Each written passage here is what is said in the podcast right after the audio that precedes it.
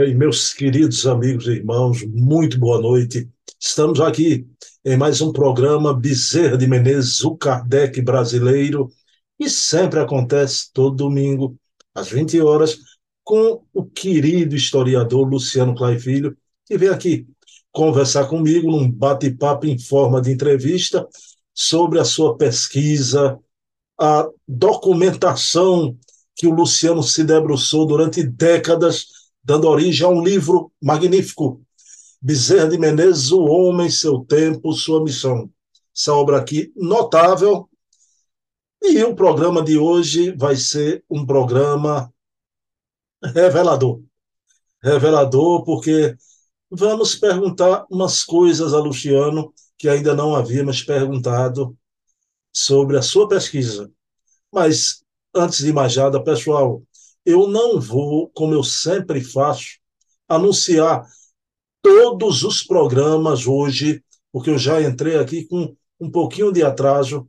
Eu não vou anunciar todos os programas como eu faço, os oito programas do meu canal. Todo mundo sabe que há quatro programas semanais de Hermínio Miranda, de Herculano Pires, de Bezerra de Menezes e a resenha literária.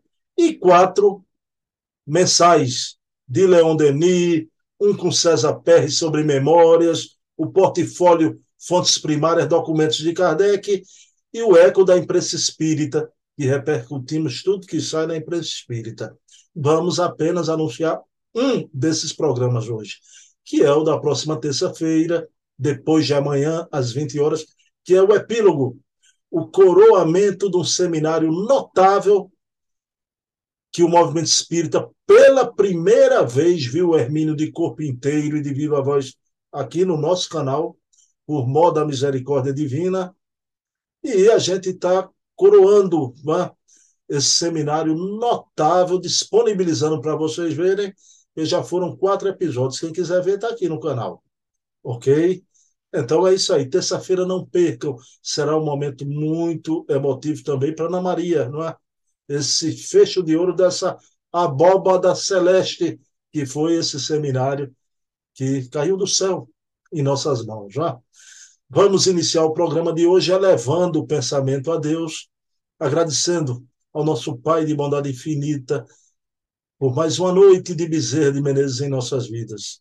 Numa conversa fraterna com o querido historiador Luciano Clay, possamos compreender mais e mais sobre o grande médico dos pobres, esse grande apóstolo do Cristo aqui em terras brasileiras. Pedindo permissão a Jesus, a quem tudo devemos, iniciamos o nosso programa da noite de hoje. Pessoal, vou botar o Luciano imediatamente aqui na tela conosco. Bem, meus queridos amigos e irmãos, já estamos aqui, como eu prometi, Luciano na tela, meu querido amigo Luciano Clay Filho. Tudo bom, Luciano? Como é que você está? Em paz, querido. Chuvas essa semana aí por Recife, né?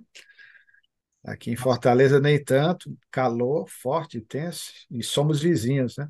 Mas em paz, querido. Aqui choveu bastante, viu, Luciano? Bastante, Recife, castigada. Teve até uma comoção aqui, eu acho que você viu o desabamento Sim. do prédio, né? 15 pessoas perderam a existência física, uma coisa triste. Meu amigo Luciano, você está de, de, Grenal hoje, está Grêmio aí? Só coincidência, embora eu goste muito do Grêmio, viu? Sou ferroviário, tem um vermelhinho do lado, né? mas são coisas muito bonitas, a do tricolor gaúcho. É, embora que eu, eu sou torcedor de Santa Cruz, viu? Tricolor somente Santa Cruz. Mas no Rio Grande eu gosto do Grêmio também, né? Como no Ceará eu gosto do, do Ferroviário, por um motivo aí descabido, e o, o Fortaleza. Se não gostasse, seria este o último programa que eu me apresento. Luciano, uma, uma reflexão, não lado social, porque aquilo ali foi uma revolução sangrenta, né? O Rio Sena em Paris, é? com o rubro do sangue dos patriotas franceses, né? mas o aspecto espiritual, Luciano, que isso já é atestado, né? é uma data a ser lembrada pelo movimento espírita, essa que tivemos anteontem, o 14 de julho, a queda da Bastilha, a Revolução Francesa, que aquela turma, muitos deles vieram e alguns deles estão aí no movimento espírita brasileiro, né, Luciano? Sem sombra de dúvidas. Essa data que, para a história, didaticamente, consigna o início da Idade Contemporânea, em que ainda nos encontramos, ela evidentemente que se assim foi definida é porque teve uma importância muito grande pelas mudanças que ensejou a humanidade a partir de então.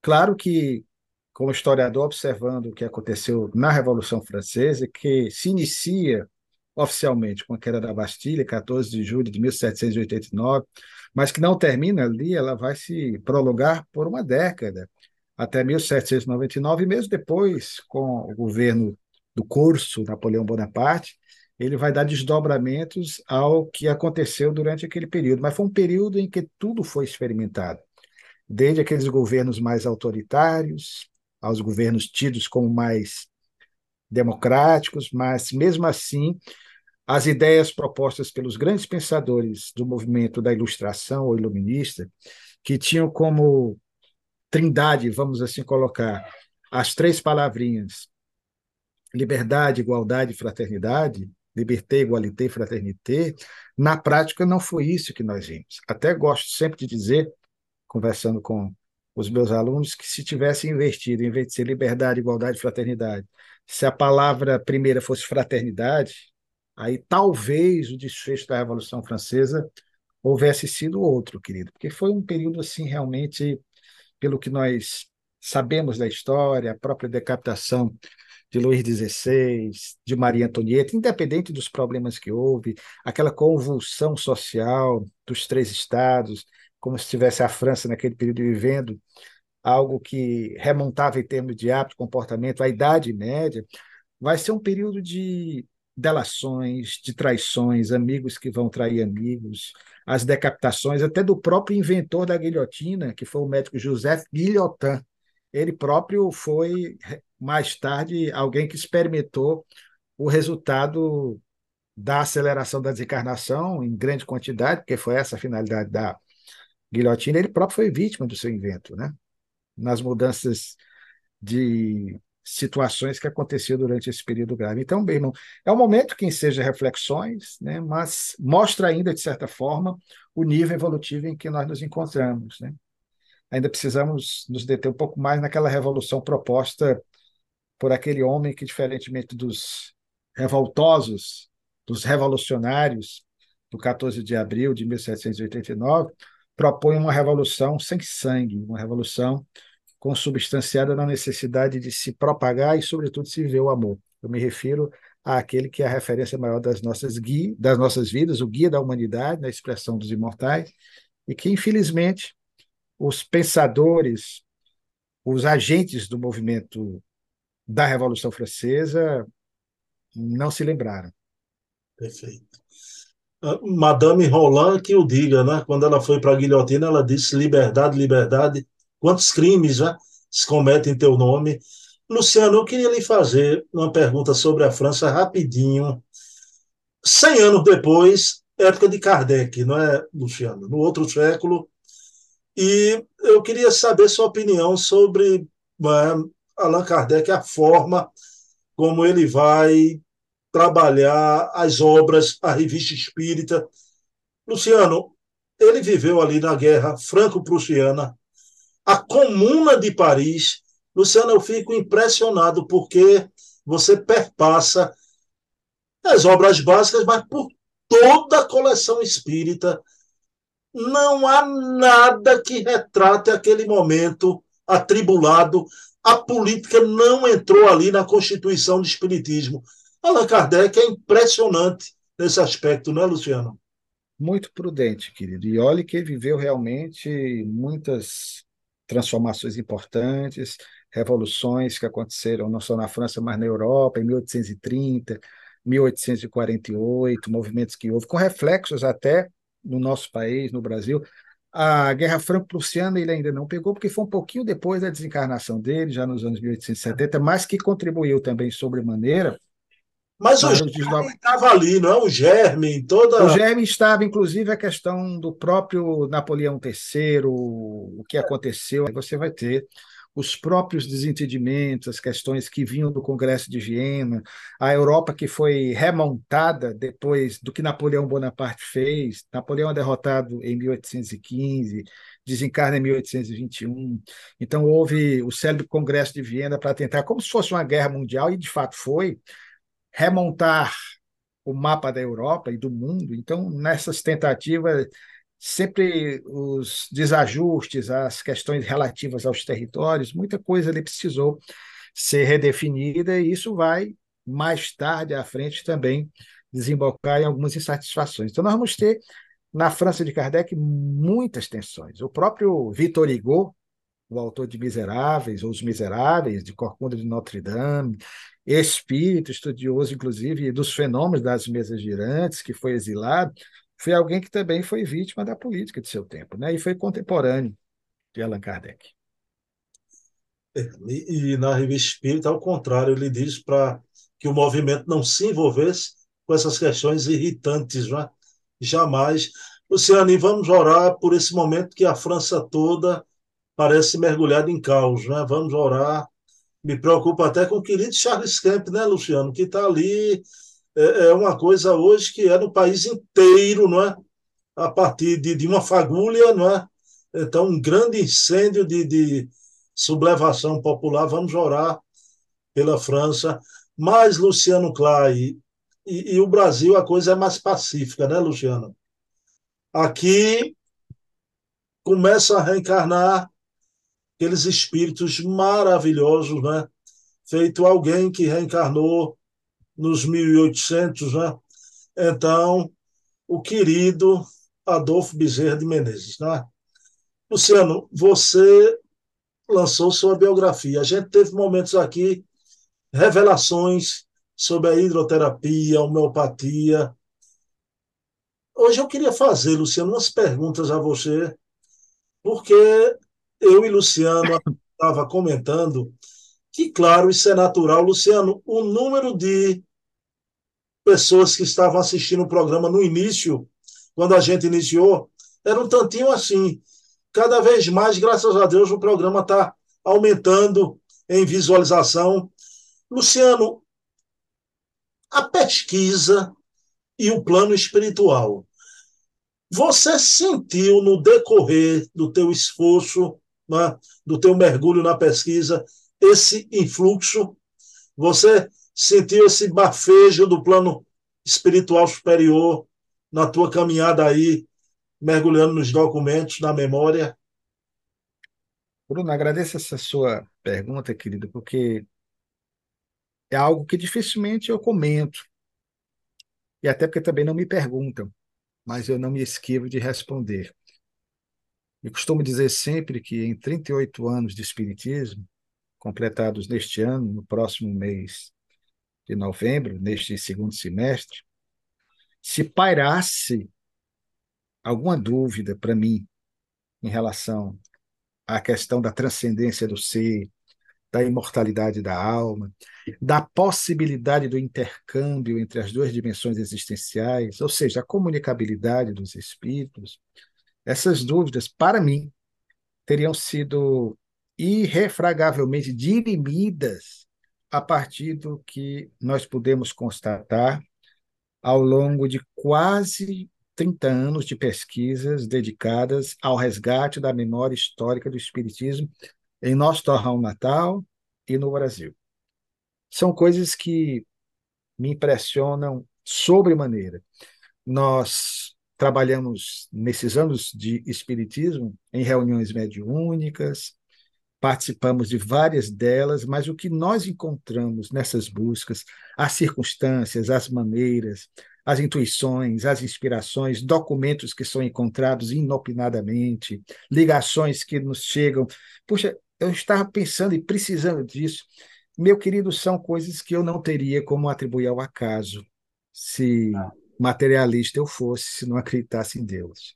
O meu saudoso e querido amigo Eduardo Carvalho Monteiro, que foi um grande incentivador desse trabalho e com quem tivemos a honra de participar de um grupo restrito, pequeno, meio anárquico, anárquico no sentido da formação, porque ele não queria que fosse nada organizado, né? não tivesse um presidente, um vice-presidente, na versão original da Liga dos Historiadores e Pesquisadores de Espiritismo. O Eduardo costumava dizer, Luciano, nas pesquisas que nós fazemos, quando nós entramos na faixa mental do pesquisado, você percebe que muitas coisas vão acontecendo, vão aflorando. Então, querido, não só em relação às buscas, em relação ao Dr. Bezerra de Menezes, mas no tocante à Viana de Carvalho, que foi quem primeiramente nos moveu para que fizéssemos essas pesquisas, para conhecer um pouco mais da vida desse vulto, ainda hoje tão esquecido do movimento espírita nacional, também cearense. E quando passamos a pesquisar aqui no Ceará, entrevistando lideranças antigas, indo nas hemerotecas, e na época o trabalho de pesquisa há 30 anos era muito mais difícil do que hoje, não se tinha as facilidades de garimpagens de dados virtuais como hoje nós temos. Você pode viajar pelas bibliotecas, bibliotecas do mundo inteiro, daí de Recife ou aqui de Fortaleza, e aí você colhe informações. Antigamente não. Você tinha que ir em loco lá nas bibliotecas. Então, o que nós encontramos, queridos, são coisas assim que daria um livro, sinceramente, até sensações da presença da espiritualidade, intuições, a mão conduzida a virar uma página, de repente você encontra aquele que você buscava. Sensações como se você tivesse vivenciando uma experiência de psicometria, como no caso das pesquisas que fizemos de Viana de Carvalho, por várias vezes fechamos os olhos, andando pelo centro de Fortaleza na busca do local onde ele viveu, das lojas maçônicas onde ele militou, inclusive divulgando o espiritismo, porque as lojas maçônicas franqueavam os espaços, e era como se nós víssemos a Fortaleza de 1910, de 1920. Então são tantas sensações, fora o bem-estar. Não foram raras as vezes em que, pesquisando, por exemplo, mais recentemente, porque foi a pesquisa que nos prendeu durante praticamente 30 anos sobre o Dr. Bezerra de Menezes, que às vezes na calada da noite, de madrugada, também encontrando um documento nas buscas que fazíamos, comemorávamos como se estivesse comemorando um gol do Ferroviário, um gol do Santa Cruz, né? solitários ali, porque o trabalho do historiador, Bruno, e eu agradeço demais, querido, essa oportunidade que você nos dá, você não sabe quanto ele sou grato, porque é um trabalho que não interessa a muitos, é um trabalho de cavaleiro solitário. Nem todo mundo se interessa. Hoje, nós sabemos, no nosso próprio movimento espírita, parece que há um esquecimento, que é um mal crônico, que demonstra ainda a nossa ingratidão a aqueles companheiros do passado. Não que eles queiram ser lembrados, mas é dever nosso, por uma questão realmente de reconhecimento dos esforços que envidaram numa época muito mais difícil do que a nossa, de se fazer a sua afirmativa espírita, eles enfrentaram verdadeiros holocaustos morais, e às vezes com sacrifício da própria saúde física, diante da ignorância, ignorância aí no sentido de falta de conhecimento das pessoas que viviam há 40, 50, 100 anos, a postura das mesmas em relação à doutrina que desconheciam ou que ouviam falar sem investigar de fato o que se tratava. Então, esses companheiros não podem ser esquecidos. Companheiros que na década de 30, por exemplo, mais precisamente com a ditadura Vargas de 1937, tiveram que enfrentar as perseguições dentro dos núcleos espíritas, casas espíritas que foram fechadas, que eram obrigadas a trabalhar ostentando sempre uma autorização do delegado, como aconteceu muito aqui em Fortaleza. Nós temos vários desses documentos. Então, é, esse trabalho é algo que, que, particularmente, nos dá um bem-estar muito grande, porque todos os pesquisadores, mesmo que não acreditem na ação da espiritualidade, basta você olhar os grandes arqueólogos do passado, o, o, o, as descobertas das grandes tumbas dos faraós. Ano passado, nós relembramos os 100 anos da descoberta arqueológica do século, uma das mais importantes do milênio, que foi a tumba de Tutankhamon, a descoberta das ruínas de Troia, a descoberta de Creta, de Cusco, no Peru, se você for ver a vida dos arqueólogos envolvidos, você vai perceber que há uma intuição. No caso das ruínas de Cusco, o garotinho que conduzia, o arqueólogo principal responsável por desvendar aqueles mistérios, era um menininho que de repente o menino desaparece, como se fosse guiado para que nós pudéssemos ter uma informação acerca dessas civilizações de outrora. Então, a ação da espiritualidade ela permeia toda a história e as suas descobertas, né? E o trabalho do historiador, portanto, ele, ele, embora o esforço individual de cada um na coleta de informações, de documentos, ele não pode prescindir jamais da ação da espiritualidade. E com o espiritismo nós passamos a ter uma leitura bem diferente. E é isso que eu diria para você, que foi algo realmente gratificante, tem sido nas buscas que nós fazemos. Luciano, você conhece a psicometria, não é? Você, tua pesquisa não foi só em cima de documentos, não é? Você chegou às tuas mãos objetos, não é? E tudo. Essa coisa que tudo está gravado no, no éter, né? Os registros acásicos do Frederico Maia, já, o, o, o grande espírita. Mas, Luciano, você acha também que esse influxo da espiritualidade se dá pelas vibrações quando você começa a mover rios imundos né? e a manusear não só o papel, mas os objetos. Tem algo desses registros, dessas vibrações? Você compreende assim? Sem sombra de dúvidas, querido. Isso é fato, não é fake. Embora seja algo que tem a ver mais com o lado anímico do ser, porque a psicometria embora possa até ser, à medida que você interpreta e repassa a informação, se torna um médium daquela informação repassada.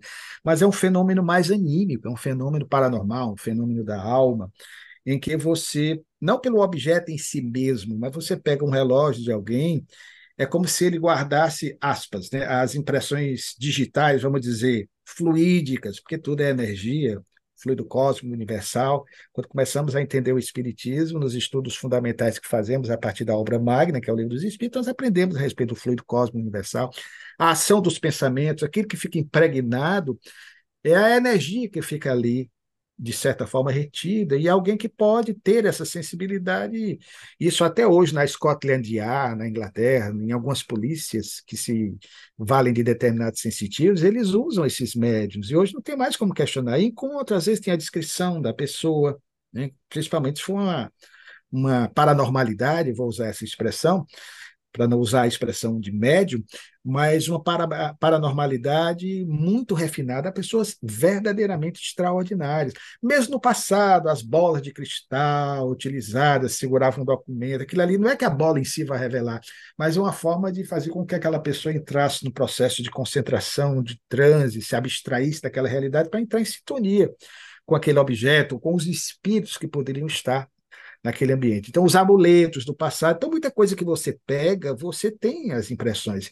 Isso é fácil de nós constatarmos hoje em qualquer ambiente. Qualquer um aqui que nos ouve sabe que, por exemplo, se você entra num ambiente psiquicamente dito carregado, um local onde as pessoas que ali se encontram cultivam pensamentos de ódio, de sexualidade desregrada, de, de, de, ressentimentos, de mágoas, um ambiente que não seja um ambiente bom, aprazível, a pessoa mais sensível, ela entra e sente aquele mal-estar. Quantos de nós já não passaram por essa experiência? O contrário também é verdadeiro. Você vai visitar um local, um convento, uma igreja séria, que cultive os bons princípios, que entenda a proposta da mensagem de Jesus, uma casa bem harmonizada, e você, puxa, sentindo um bem-estar aqui, é mais ou menos a mesma comparação, ou seja, aquilo ali são as nossas energias mentais, e ninguém pode questionar da força das mesmas, porque já dizia Siddhartha Gautama, o Buda, nós somos o que pensamos.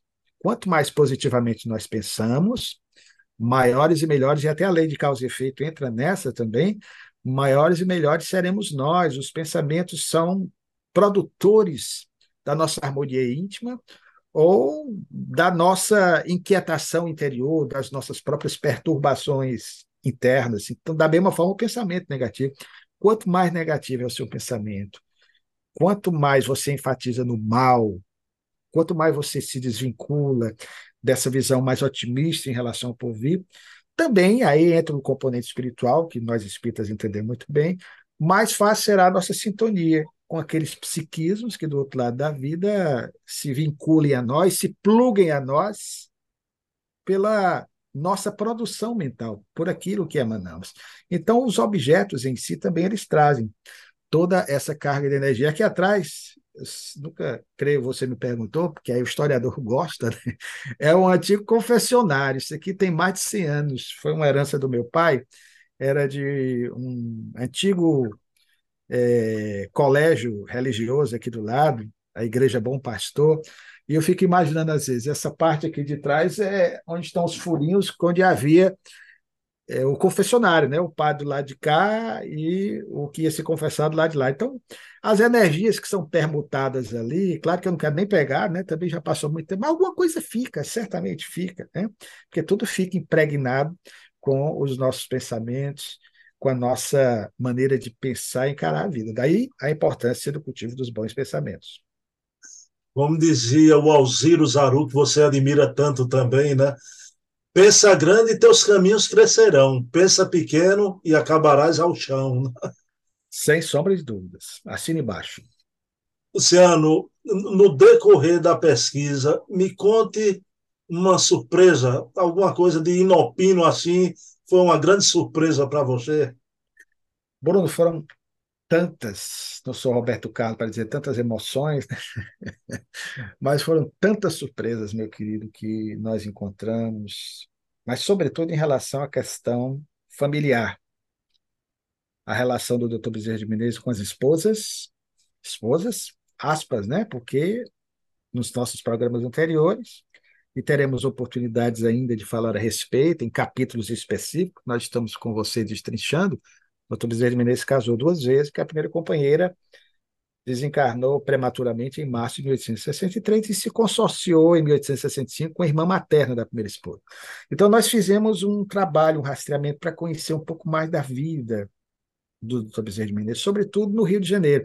Aqui no Ceará, nós pegamos toda a história dos Bezerra de Menezes, como você já teve a oportunidade, no outro programa também, de conosco trabalhar, mas um capítulo que nós vamos trabalhar ainda, que, aliás, de memória é o capítulo sexto do nosso livro, porque deixamos por último. Fizemos todos os capítulos, terminamos com o 17, 17 capítulo, e depois voltamos, o que eu considero a cereja do bolo, porque foi o capítulo que mais nos deu trabalho, porque nós tivemos de encontrar informações sobre o sogro do Dr. Bezerra de Menezes, sobre a sogra, sobre o, o, o pai da primeira esposa, que desencarnou ainda nos anos 1840.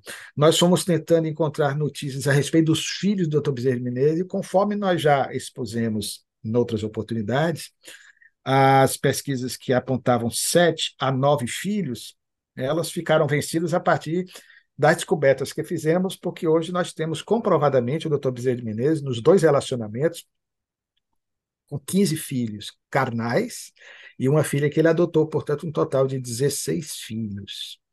Essa foi, de certa forma, a, a, a grande surpresa que nós tivemos, a maneira como ele lidava com esses filhos, aquele pai afetuoso, aquele pai para frente, aquele pai tipo Bruno Tavares, né, que brinca com os filhos, que conta piada.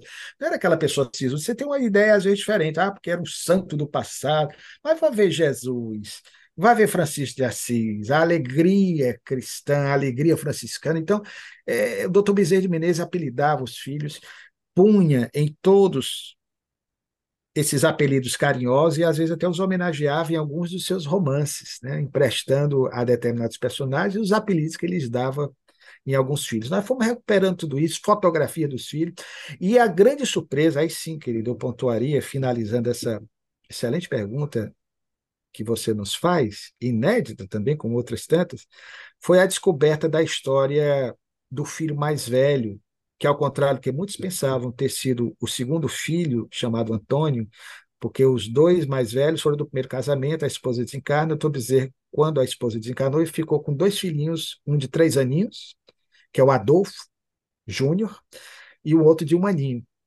que é o Antônio. Então, nós não sabíamos nada sobre o Adolfo e pensávamos, porque alguns companheiros haviam escrito trabalho, para mostrar que o filho que teve o problema psiquiátrico e obsessivo, sobre o qual o Dr. Bezerra de Menezes vai se deter para lançar no futuro, não quando estava na Terra, porque foi uma obra postumamente lançada, A Loucura sob o Novo Prisma, mas que ele conclui ainda nos anos 1890, muitos diziam que tinha sido em relação a esse filho, o segundo que cursava a Faculdade de Medicina e que desencarnou aos 25 anos, dia 2 de abril de 1887, o Antônio Bezerra de Menezes, que era espírita. Mas nós descobrimos que não foi o Antônio, que foi o Adolfo.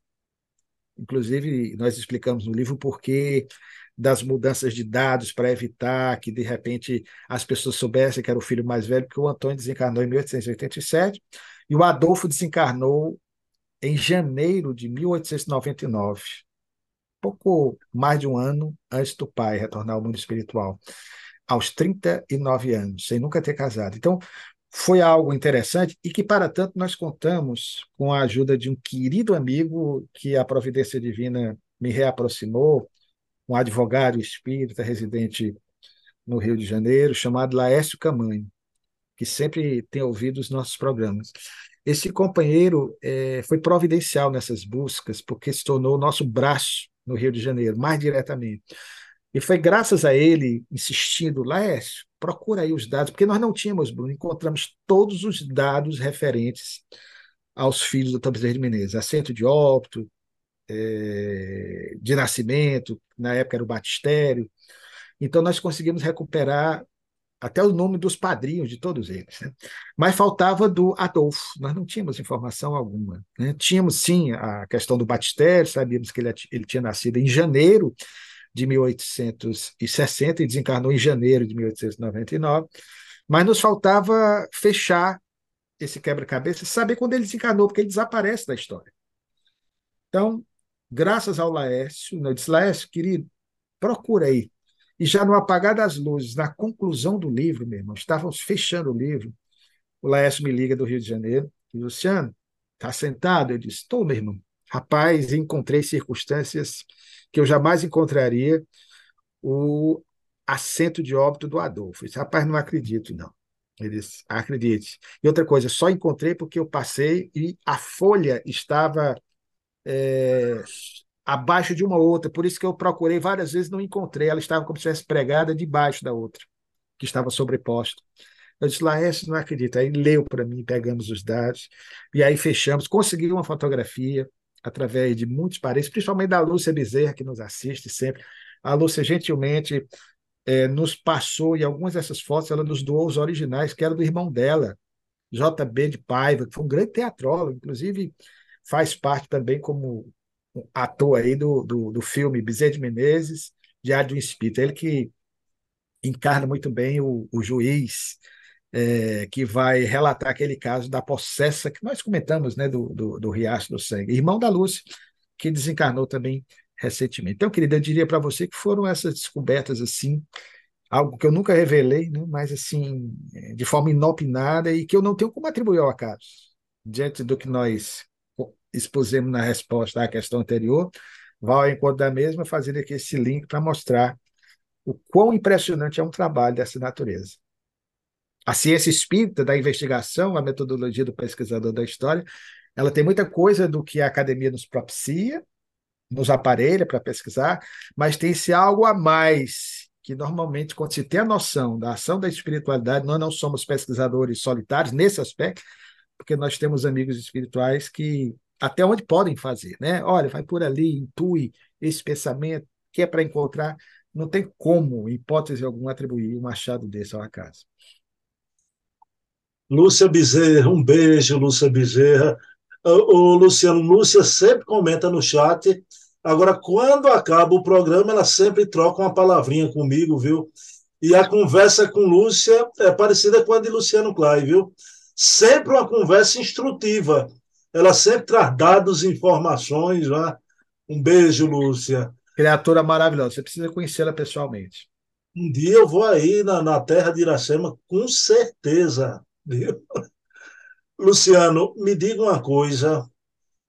Você sabe que o oráculo às vezes se mostra, mas às vezes se recolhe. Ah, a gente falou sobre a influência da espiritualidade na pesquisa. Agora, O que a espiritualidade não quer que venha a público, ela coloca a mão ali, não tem jeito, né? Minha pergunta para você, o outro lado, o reverso da moeda, né? Perguntei pela surpresa.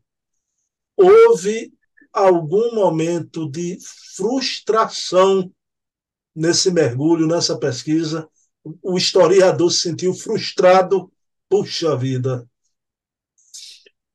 Bruno, é interessante porque quando nós iniciamos a pesquisa, nós já vimos pesquisando sobre a vida do Dr. Bezerra de Menezes desde a década de 90, tanto que publicamos um livro pela editora Lachatre, graças à generosidade do querido amigo Lamartine Palhano Júnior, desde o ano 2000 já residente no mundo espiritual, que nos apresentou a um outro grande amigo, Alexandre Rocha, que foi durante muito tempo responsável pela editora La Chatre.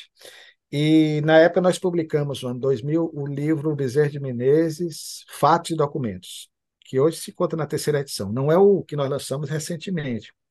Então a obra, claro, né, ela fez parte de uma época, mas nós não tínhamos, porque foi tudo feito rapidamente, a aparelhagem instrumental, as condições de pesquisas que hoje nós dispomos. Então, nós achávamos que tínhamos feito aquele livro com o intuito de comemorar, naquela ocasião, o primeiro centenário de desencarnação do Dr. Bezerra de Menezes, 11 de abril de 1900, 11 de abril do ano 2000, fechando o século, iniciando o milênio. Mas a partir do Natal, me lembro muito bem, que foi Natal, 25 de dezembro, nós fomos comemorar com a família e voltamos para casa e eu varei a madrugada, não sei porquê, é, encontrando algumas coisas sobre o Dr. Bezerra de Menezes, pesquisando, rapaz, eu preciso escrever alguma coisa a mais do que nós trabalhamos. Então, foi a partir do Natal de 2006 que nós começamos a aprofundar as nossas buscas, né? que acreditar faltava algo mais. E as frustrações de início eram muitas, porque você não tinha onde pesquisar. Hoje a Hemeroteca Digital, da Biblioteca Nacional, e aqui nós agradecemos os benefícios da ciência dos nossos dias, nos possibilitou eh, esse mergulho aí nas velhas páginas amareladas e, e, empoeiradas dos, dos periódicos oitocentistas, início do século XX, né? agora tudo digitalizado, até para o historiador é melhor, porque você não tem contato com a poeira, nem coça tanto, com algumas coisas que você vai adquirindo de alergia com o tempo. Então, nós começamos a pesquisar contato com os parentes que nós fomos descobrindo, descendentes diretos no Rio de Janeiro. Nós passamos a ter mais tempo, mas tivemos muitas frustrações, até, por exemplo, é, a recusa de uma bisneta do Dr. Bezerra de Menezes, que não queria nos receber, não. Nós ligamos para ela, não vamos dizer o nome, é, muito católica, ao contrário dos outros, né? É, que nós pesquisamos, é, nós encontramos uma, uma, trineta e uma bisneta da doutor Bezerra, dona Ieda, pessoa extraordinária, simpaticíssima, é, neta da Ernestina, uma das filhas do doutor Bezerra de Menezes, mas essa outra bisneta de um outro filho do doutor Bezerra de Menezes, nos atendeu até um tanto agressivamente, né? Assim, não, não, eu não quero conversa sobre espiritismo. Mas se esquecendo que os próprios filhos do Bezerra de Menezes, dos 16 dos que estavam encarnados, quase todos eram espíritas e vão frequentar a Federação Espírita Brasileira.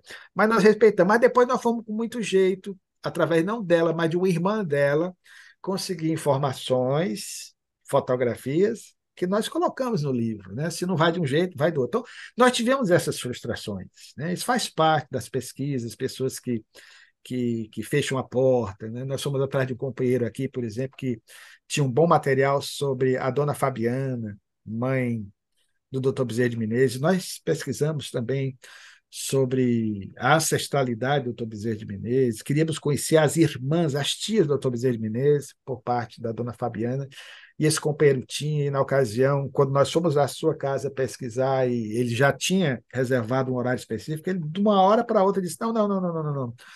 É um pouco de vaidade, porque não queria compartilhar as informações. Claro que sempre que nós passamos para o livro, você é testemunha, deve ter folheado aí, nós damos os créditos. Não há uma foto no nosso livro que não coloquemos lá. Cortesia de Bruno Tavares, foi o Bruno que nos deu. As da Lúcia estão todas notificadas, ela que está nos ouvindo sabe disso. Mas, apesar de tudo isso, essas frustrações das pesquisas, querido, a grande frustração aí eu já colocaria de uma outra forma, que nós tivemos foi de perceber que o movimento espírita dos nossos dias ainda conhece muito pouco o Dr. Bezerra Menezes. Essa foi a grande frustração, embora algumas biografias, embora alguns casos narrados que tocam os nossos corações, mas as pessoas não conhecem a vida do Dr. Bezerra de Menezes. Tanto é que, com todo respeito, não que nós busquemos isso, mas uma live como esta, Bruno, é, nós não encontramos com, com todo respeito, né? É, e, o, e o espaço que você nos dá de todos os domingos. Nós estamos aqui falando sobre o Dr. Bezerra de Menezes, sempre novas revelações, sempre novos enfoques, curiosidades aqui no improviso, desse ping-pong né, que nós costumamos jogar nessas sessões saudáveis dominicais. Sensação de, na verdade, querer compartilhar essas joias que a espiritualidade nos propicia, com essas descobertas, para outras tantas pessoas que, como nós, amam esse bom velhinho aí, cuja imagem ilustra aí o fundo da sua tela. Né? Então, nós gostaríamos muito de ver as pessoas vendo o Dr. Bezerra de Menezes como homem de seu tempo, e não somente aquele mito que muitas vezes as pessoas idealizaram, e que nós já dissemos aqui, o Dr. Bezerra de Menezes, visto pelo historiador, ele se torna muito mais extraordinário, ele é muito mais incrível, ele é muito mais belo, ele é muito mais ciclópico do que o Bezerra de Menezes, que nós, pelos condicionamentos atávicos, culturais, ancestrais, tendemos a mitificar. Então, essa foi a grande frustração de perceber que as pessoas ainda hoje conhecem muito pouco da vida desse homem que merece ser um pouquinho mais estudado para que nós o tenhamos de fato como uma grande referência, como um, um grande modelo de vida a ser seguido. Luciano Clay Filho, olha, eu não folhei o seu livro não, viu? Eu leio atentamente, viu? Não folheio. Luciano, vou lhe dizer uma coisa aqui, a repercussão do seu livro aqui em Terras Maurícias, né? Eu fui semana passada nos 70 anos do Lado de Silas, uma instituição venerável aqui no Recife, e soube pelo meu querido Estevão Coimbra, grande orador espírita. Estevão me disse: Bruno, o livro do Bezerra de Menezes já está à venda não é? na Federação Espírita Pernambucana, Luciano Clay. E lá na Casa dos Humildes, o último pedido nosso, vieram quatro unidades da, da obra e já foram vendidas de roldão, né? Então, um abraço às queridas doutora juíza Ana Paula Borges, né? Andréa Tenório, professora, Francilene Lima, Zildete Mendonça, essas pessoas que, de antemão, já pediram a obra, não é? Então, veja que chega já, mas a gente tem que fazer novos pedidos, né?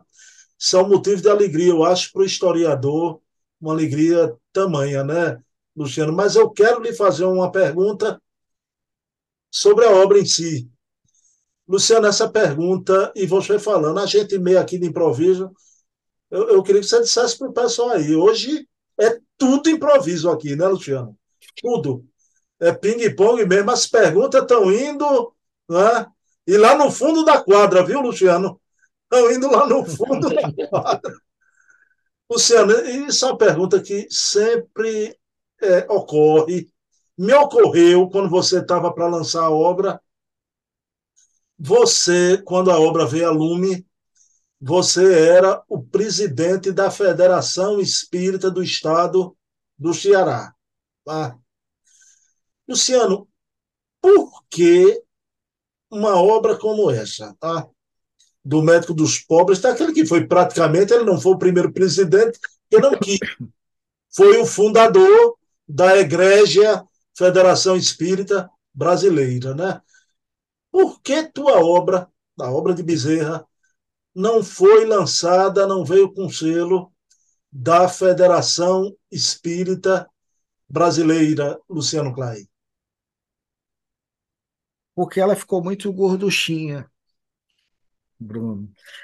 A obra tem 1.200 páginas, e na época nós até já estávamos conversando com algumas pessoas da FEB, e Obviamente que, do ponto de vista comercial, nós sabemos, isso faz parte. Né? Não há livros hoje em dia publicados com a dimensão do nosso. Por outro lado, aí nós não quisemos, porque nós objetivávamos, o livro saiu em 2021 e teve uma razão, aproveitar a efeméride daquele ano, que o movimento espírita não lembrava, que eram os 190 anos de nascimento do Dr. Bezerra de Menezes. Estamos nos encaminhando para se estivermos aqui, Deus nos permita, em 2031 comemorarmos 200 anos de nascimento do Dr. Bezerra de Menezes. Então, nós achávamos que seria de bom alvitre ter uma obra mais alentada sobre o Dr. Bezerra de Menezes. E, afinal, foram três décadas de busca, de pesquisas. Nós não queríamos resumir a um livro de 150, 180, 200 páginas, porque tinha muita coisa. Tanto é que são 17 capítulos. É como se fossem 17 livros dentro de um livro. Então, é, nós estávamos já ensaiando né, contatos com alguns companheiros da FEB. A FEB foi extremamente gentil conosco, nos franqueou espaço, nos abriu o setor de obras raras da Federação Espírita Brasileira. O querido amigo Jorge Brito, que contribuiu sobremaneira, e essas buscas nós havíamos iniciado. Eu não posso esquecer dessa pessoa, porque eu tenho um sentimento de gratidão profundo. Tanto é que, ao lado do meu pai, do Divaldo Franco, é a terceira pessoa que eu dedico esse livro, que é do, do seu Nestor, como eu sempre chamei, seu Nestor Mazotti. Né? Seu Nestor, que foi o presidente da Federação Espírita Brasileira, por quem eu tenho um carinho, uma gratidão profunda, já residente no mundo espiritual. Então, nós pensamos, Bruno, porque um livro desse porte, e outra coisa, nós respeitamos, a FEB precisaria fazer uma avaliação do livro. Nós sabemos que essas avaliações elas têm claro, seus critérios, tem um conselho, pessoas que vão estudar. Então, ficaria muito complicado é, se, de repente, nós fôssemos esperar um retorno, porque nós sabíamos já que, às vezes, um livro, e tem que ser assim, né? ele precisa passar pelo crivo, pela análise, pessoas que conhecem aquela temática, embora sobre o Dr. Bezerra de Menezes, é, infelizmente, hoje em dia, são poucos os que conhecem a vida dele. E era uma obra de cunho histórico. Então, nós optamos assim, não, porque alguma coisa que de repente pode ser questionada, não tem nada assim de polêmico, nós não, não, não, não escancaramos é, as dificuldades, os problemas do movimento espírita, que tem a ver com a nossa natureza, com o nosso lado sombra, na utilização da expressão psicológica de hoje. Né? Então, é, foi um trabalho que fizemos com muita prudência, em respeito ao próprio homenageado. Então, não queria que nós ali escandalizássemos, fizéssemos um, um, um livro ferino, não era esse o nosso foco. E nós não trabalhamos assim porque guardamos sempre uma orientação de Emmanuel do livro Consolador, quando ele se refere ao historiador, ele coloca que o historiador é responsável por aquilo que revela e da forma como ele revela, né? os seus achados, como ele escreve a história. Então, nós não queremos escandalizar, nós não queremos levantar polêmica desnecessária, não queremos ser ferinos né? É, em relação é, a determinados fatos, sobretudo que a gente vê ainda hoje, muita gente tentando denegrir figuras do passado do nosso movimento espírita que não estão nem mais aqui para se defenderem. Né? Eu acho isso, com todo respeito, ainda mais porque não são historiadores os que fazem essas críticas, é até um ato de covardia, né? porque faz uma análise anacrônica, descontextualizada, e depois se arrepende. Né? Me lembro muito do que a igreja fez com Joana d'Arc, no século XV, queimou a pobrezinha, porque era médium, entre outros motivos, e somente 400 anos depois, no início do século passado, com o Papa Bento XV, foi que iniciou seu processo de beatificação para depois canonizá-la. Né? Ela estava morta e queimada, incinerada 300, 400 anos antes.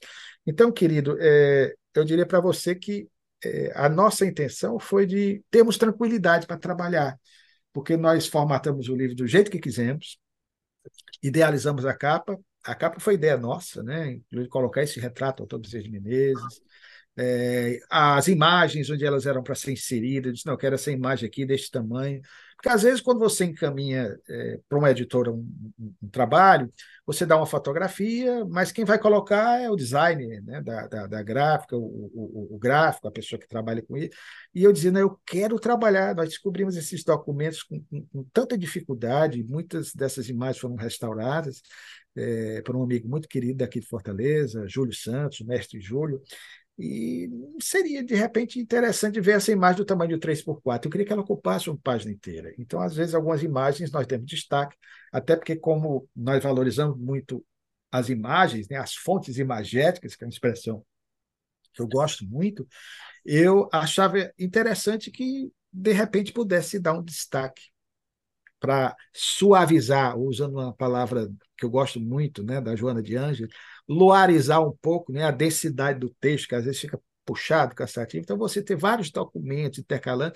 Então, nós escolhemos a dedo. Então, se não fosse é, é, essa participação mais direta, acompanhando aí a gestação do filho, o livro não teria saído, né? Como ele saiu, como você tem aí em mãos, e eu acredito que tenha sido da melhor forma possível. Mas foi por esse motivo que a FEB não, não, não lançou. Mas quem sabe aí futuramente outros trabalhos, né?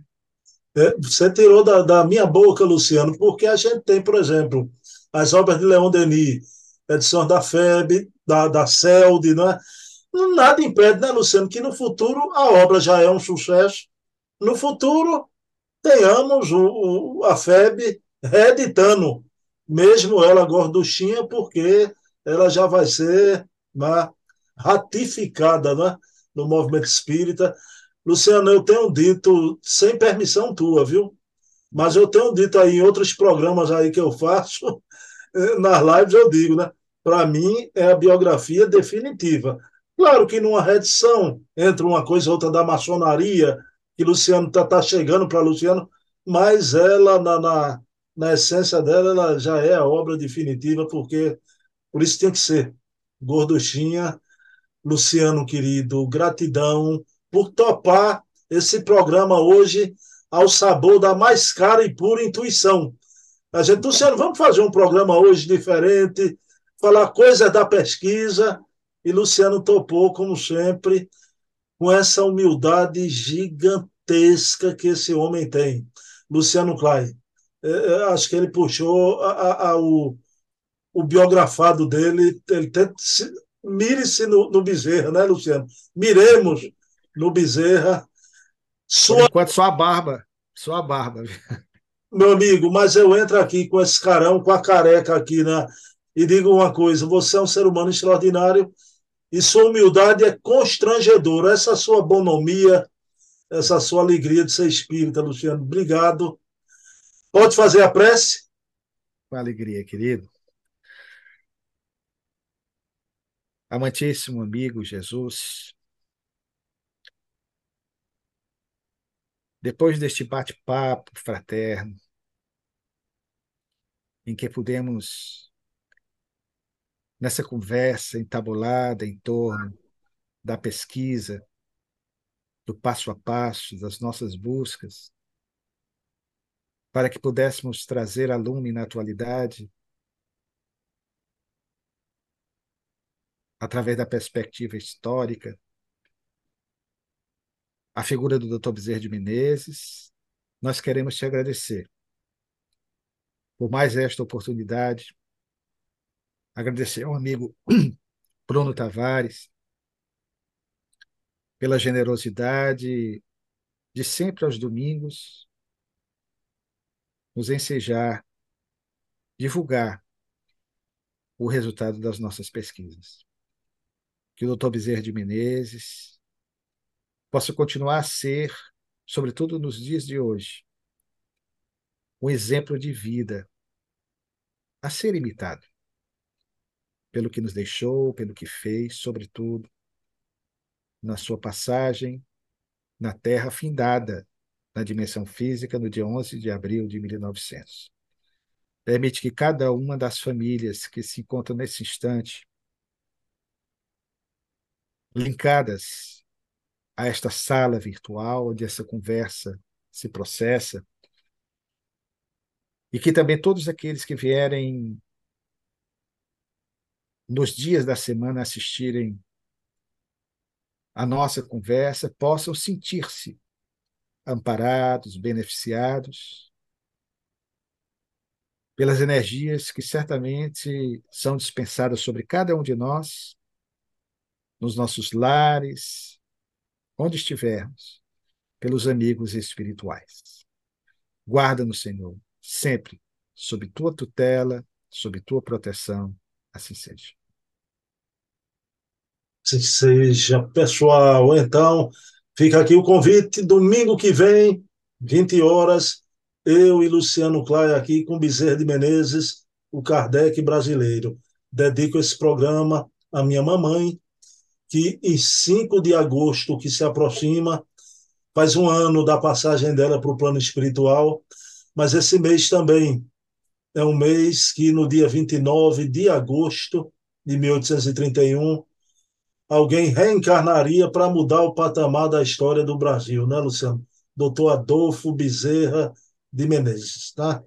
Então, nossa gratidão eterna e por a gente ter um programa desse, como disse Luciano, é, é belo, mas ao mesmo tempo é uma responsabilidade imensa entrevistar o biógrafo de Bezerra todo domingo, que os bons espíritos me ajudem a manter essa empreitada sempre. Né? Luciano Clay, namastê. Até domingo. Namastê, querido. Toca aqui, toca aqui, toca aqui. Tá. Oh, oh. Vou pegar essa barba aqui de Luciano. Tá certo. Aquela é mais preciosa, lá de trás. No dia, no dia, que eu lhe encontrar em qualquer aeroporto da vida ou, ou rodoviária, ou, primeira coisa que eu vou fazer é pegar nessas barbas, viu? Me Idem, vou apertar você, viu? Conhecendo pessoalmente.